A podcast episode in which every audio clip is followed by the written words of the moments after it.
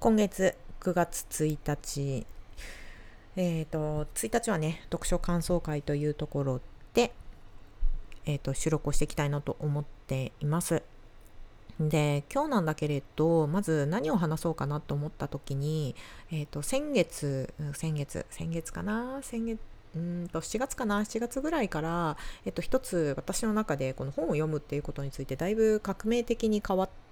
ことが一つあって、まあ、その話をした上で今回の紹介をしていきたいなと思ってるんですけれどうんと何かっていうと,、えーと、自分の今までの本を読んできたっていうことを一回横に置いて自分の本の読み方を変えるということもう一度見直すっていうことをまた新たに決めました。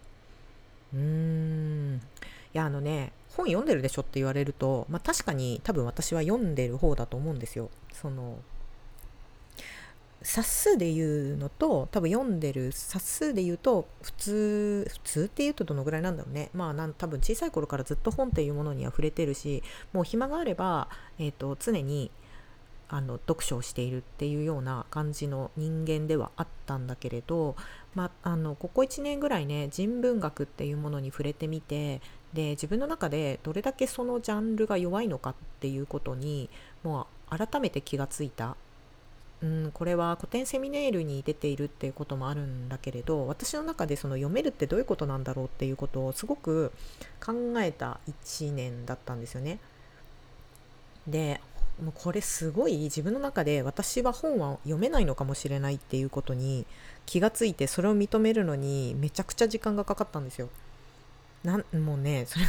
そうだよね。だってよく考えれば私も多分親が読み聞かせをしてくれてるからおそらくもう自分の記憶がない頃から私はずっと本を読んでいて初めて出会った小説も覚えているしで小中高の時に自分が大事にしていた本っていうのも実際にあるしで大学から社会人になってもずっと本っていうものは自分の友達だったんだけれどその読んできたっていうことはもしかしたら違うんじゃないかっていうふうに疑うって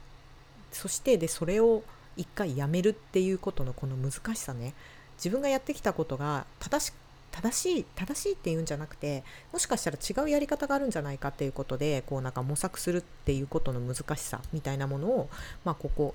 あの半年ぐらいかな年明けからずっと考えててでやっとその境地に境地というか、まあ、一旦置いておこうっていうふうに決めたのが、えっと、先々月ぐらいだったかな。うん、で自分で私は本が読めないのかもしれないっていうことを口に出して言うことさえもうめちゃくちゃ正直言うとすごい辛かった、うん、もう口に出した正直言って泣きそうになるぐらいすごい悲しいことだったんですよ。だってずっとやってきたことだから。でもそれがやっぱり違うのかもしれないっていうふうに疑うことができたのは良かったしで、まあ、また一から改めて読もうっていう、うん、これはあの自分の中での大きい課題でで、えーと、ちなみに言うと読めないんじゃなくて読めるところもたくさんあるんですよ。多分。あとあの今まで自分が慣れてきて触れてきている分野だったら全然読めないあの読めるものもたくさんあるし多分それに関してはあの読んでない普段から本に接してない人に比べれば多分めちゃくちゃスピードも速いし理解度も速いと思う。だけど私どっちかっていうと自分の性格ってものすごく偏ってる部分が大きいから0か100かみたいなところがすごくあるので、えっと、ま自分が今まで触れてなかった触れてなかった部分については本当に自分がもう一度小学生からやり直しだなみたいな気持ちで向き合うようにしているのが、まあ、実は先月でしたっていうところなんですよね。うん、っていうところも含めて、えーと、今月の、えーと読書感想会やっていきたいなと思っています。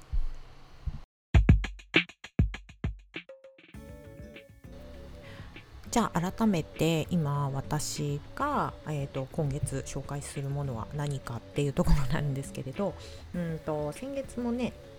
結構本は読んでいるんですよ。まあうんと読んではいるんだけれどなんだろうなこれ今ちょっと紹介したいなっていう風なところまでなんか腑に落として紹介できる本がなんだかなくて、まあ、それこそ本を読むとは何かみたいなところが多分自分の中で、ま、パラダイムシフトが起こているのでうまくそれが説明できない。あこれすごい良かったなとかっていうことは話はすることはできるんだけれどなんだろうな。あの自分の中での本を読む。あこれが私の中で今新しく本が読めるってことなんだなみたいなところが汲み取れるようになるには、まあ、どうしたらいいのかなっていうのが正直わからないところではある。うん。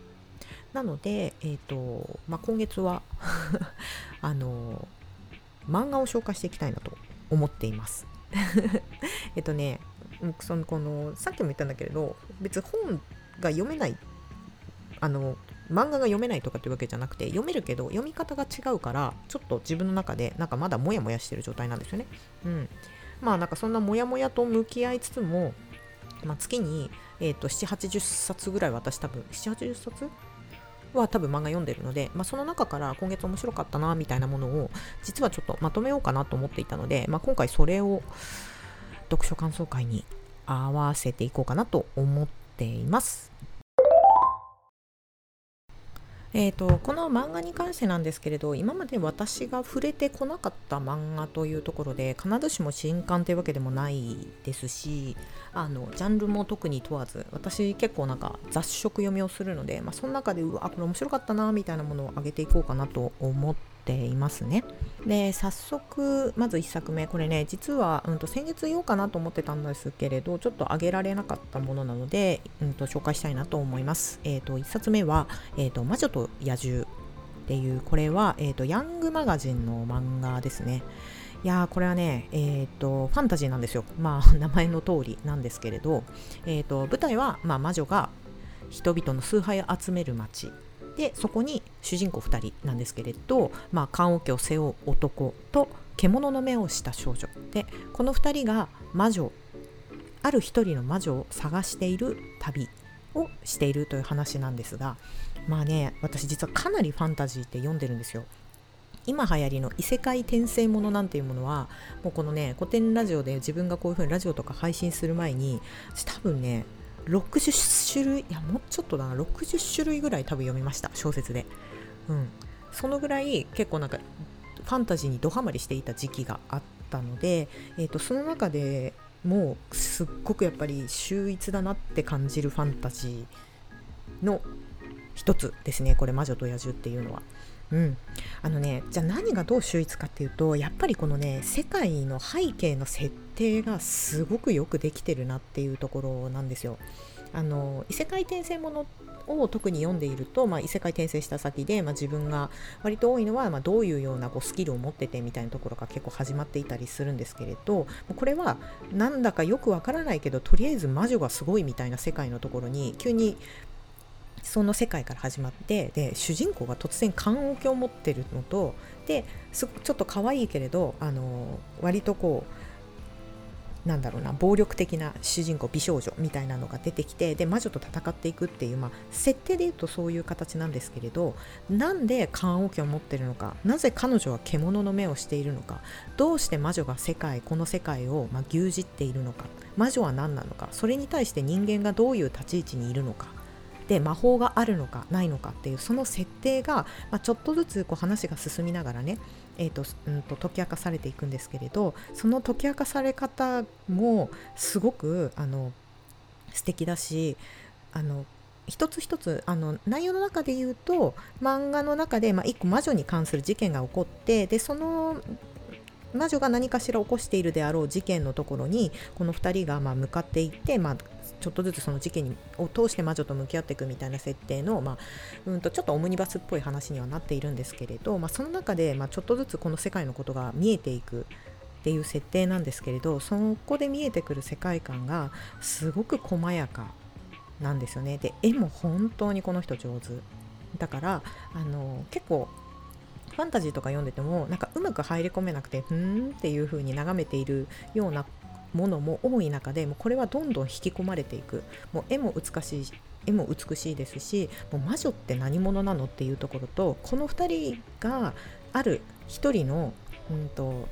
因縁のある魔女を探すための旅の途中の話でもあるんですけどその魔女とどういう関係だったのかでこの主人公たちがどういう能力を持っているのかみたいなものがあの描かれていくんですが、まあ、まずねこれねサンプルで1話があるので本当に読んでほしい絵もすごいしあの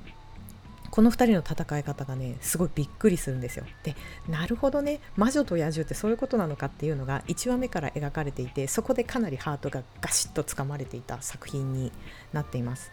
うん、内容としてはそんなハッピーなファンタジーではないです。どっちかっていうとちょっとダークファンタジーより一つ一つの事件を解決していくんだけれど一つ一つ、まあ、何かしら起こったその事件を解決はしていくんだけれどその解決していった先の結果結論終わりが必ずしも幸せなのかなっていう感じの終わり方が多いのでちょっとダークファンタジーっぽいです。でも世界観が本当に素晴らしいのでこれはすごくおすすめしたい一冊です。はい。えーとどうしようかなと思って。先月もね結構面白い漫画があったのでもう選ぶのすごい悩んでたんですけれどもう一種類おすすめしたいのはえーと、メダリスト、えーとつ、鶴間いかださんという方の漫画家さんですね。えーと、話の内容で言うとこれはうんと、まあ、メダリストということなのでアイススケートの話なんですよ。で主人公のが、えー、と女の子。で小学生ぐらいかな？ちょっとごめんなさい。設定が曖昧で申し訳ないんですけれど、まあ、小学生の彼女が、えーと、お姉ちゃんも昔アイススケートあのアイススケートをやっていた。で自分はアイススケートが好き。好き。ものすごくやってみたい。だけれどお母さんはそのお姉さんもそのアイススケートをあの練習しあの練習してずっとやっていて、まあ、なんかメダルを狙おうみたいな感じだったんですけど、まあ、途中からちょっと,、えーと、やめてしまって今ちょっと違う別のことをしているっていうような経験もあるから、まあ、妹もその主人公の、まあ、妹も、えーとアイススケートやりたいんだけれど、まあ、お母さんはそのまあなんかお遊び程度だったらいいわよみたいな。もしあのやるやったとしてもあなたも習い事程度でしょ？みたいな感じのことを言っていて自分は本気で本気で昔見たその金メダリストに憧れてスケートを始めたいんだけれどそれを言い出せないっていう子がまず主人公なんですよ。でもう一人コーチになる人がいてその人はもっと,、えーとアイスダンスのプロの選手だったんだけれど、まあ、ちょっとうまくいかなくなっちゃってえっ、ー、とまあ、うたつが上がらない状態になった時にその主人公の彼女と出会うんです。でその彼女がスケートがやりたいっていう気持ちを彼は知って今までコーチとかはやったことないのに僕が彼女のコーチになりますっていうところからスタートをする。で、えーとまあ、2人でアイススケートを、ね、あの目指していくですけれど、まあ、もちろんこの主人公の子はあのすごく素質がある素質があるからあのこの元アイスダンスのコーチもコーチを引き受けたっていうのはあるんですけれどあのこれね、えっと、スケートのいわゆるスポーツ漫画っていうよりもどっちかっていうと内面を整えていくっていう話なんですよ。いや私やっぱりそういうのがすごく好きみたいであの彼女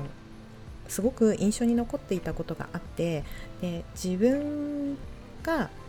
自分の好きなものやりやってみたいっていうこと。あの彼女はその本気で金メダリストをあのメダリストになりたいと思っているんだけれどそのメダリストになるにはやっぱりすごく親の支援をもらわなくちゃいけない。で周りの人に応援をしてもらってお金もすごくかかることなんだよっていう話を聞いてで彼女はお母さんは、えーと、先ほども言ったんですけれど要は、えーと、お遊びというか、まあ、習い事程度でしょと思ってるんだけれど、まあ、彼女とのその本気度情熱の違いがある。でも彼女は今まで自分なんかがこんなことをしちゃいけない。私なんかがお母さんに対して迷惑をかけちゃいけないってずっと思い込んで生きてきたんですね。なのでその自分が本気でやってみたいっていうことを口に出すことさえできなかった、うん、でその彼女に、まあ、もう一人キーパーソンになる女の子が出てきて好きなことはちゃんと口に出さなくちゃいけないんだよっていうことにですね。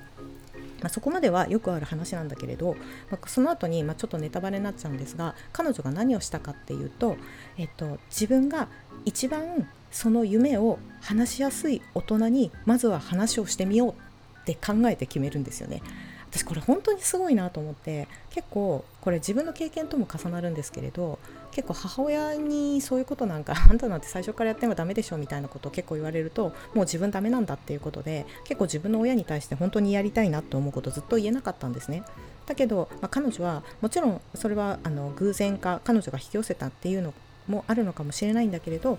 彼女は一番自分が信頼してくれる信頼して自分のことをを本気で応援してくれる人つまりコーチに自分は本気でメダリストになりたいと思うんですけれどコーチは自分のことを私のことを信じてコーチをしてくれますかっていうのをものすごく勇気を出して涙を流しながら言うんですよね。で私そのシーンに本当に感動しちゃって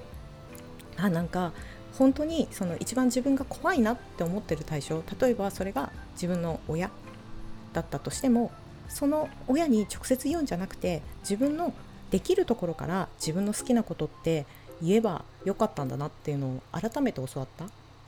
うん、だからこれって今でもできるかなと思ったんですよね自分が本当にやってみたいなっていうことを直接言うのは難しいけれど自分がやってみたいっていうことをそれを言いやすい人たちから相談していくっていうスタイルってすごくいいなと思っていて、えーと、すごく学ばせてもらった一冊なんですよね。なので、えーと、このこの話だけじゃなくて他にも彼女がその自分がやってみたいとかチャレンジしてみたいとかっていうことについてどうやって向き合っていくかっていうのがすっごく細かく丁寧に書かれている。うん、なので自分なんかがこんなことやっていいのかなみたいな考え方を自分に対して常に矢印が向いちゃうタイプの人はすごく読んでほしい。あのやり方とかがものすごく細かく書いていてあの気づき発見あこういう方法でやればいいんだなっていうところに気づかされる漫画です。まだ2巻までしか出てないんだけれどあのこれから私追っかけて買っていきたいなって思ってるような漫画になっていますはいっていうところで、えーと ちょっとね本が読めないっていうところから始まって最終的に漫画の紹介になってしまいました。はい、っていうところで、えっと、来月は、えっと、少しでも自分の中でこれは紹介したいなと思うような本に出会えるように今月も読んでいきたいなと思っています。はい、っていうところでちょっと長くなっちゃいました。えっと、今月の読書感想会でした。お相手は沙織でした。